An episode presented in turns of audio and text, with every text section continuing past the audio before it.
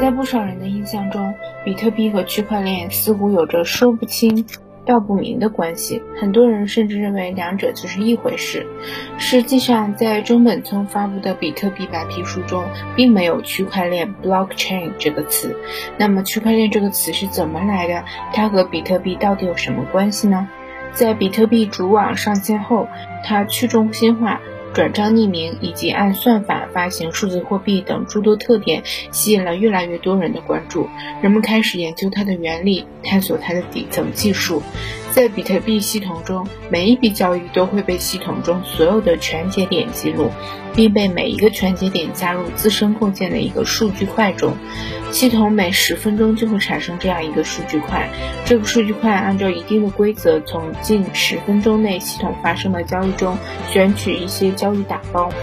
系统中每一个全节点都会进行这个数据块的构建，一旦构建好这个数据块，就会对数据块进行签名，并盖上表明日期的时间戳 （time stamp）。然后向系统中所有全节点广播，所有的全节点中第一个打包好这个数据块，并且通过验证的节点会得到比特币奖励。这个数据块会被每一个全节点加入本地保存的一个数据集中，并且会被一个链条链接到这个数据集中。这个数据集看上去就是一长串数据块前后用链条相连接的。这一个个数据块后来就被比特币社区的成员称为 block，而这些区块前后相连形成的这个链式数据集就被称为区块链。可以把比特币区块链看作是一列火车，创世区块 Genesis block 是比特币系统中的第一个区块，也就是这列火车的车头。创世区块后连接的一个个区块就是车头后挂的一节节车厢。只要比特币系统永远存在，新的区块就会不停的产生，不断的被加入到这个区块链的末尾。在比特币区块链的构造过程中，综合运用了密码学、点对点网络。共识机制和分布式存储等多领域的技术，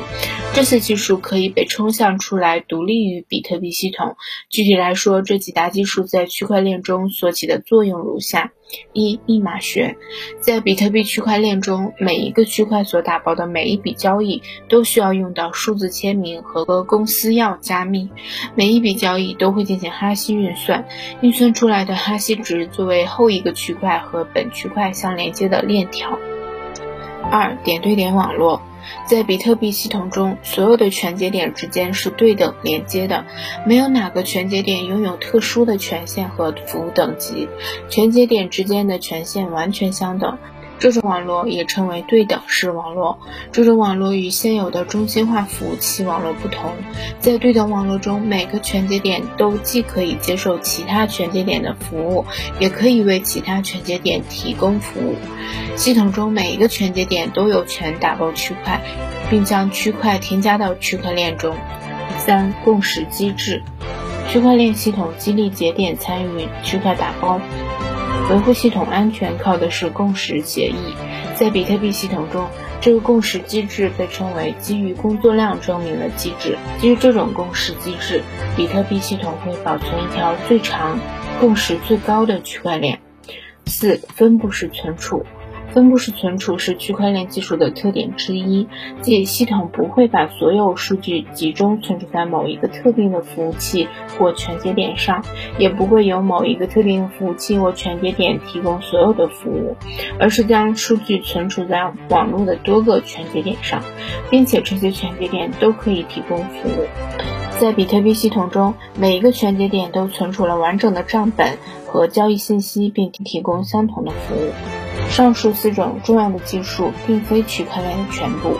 实际上，区块链是一项综合各领域技术的统称。它最直接的表现就是系统中的交易数据每隔一段时间被打包进一个区块，这些区块之间以哈希值为链，前后相连成为链式结构，被称为区块链。这种综合技术逐渐被工程师和学术界从比特币系统中抽离出来，成为一门新兴独立的信息技术，就是我们今天所说的区块链。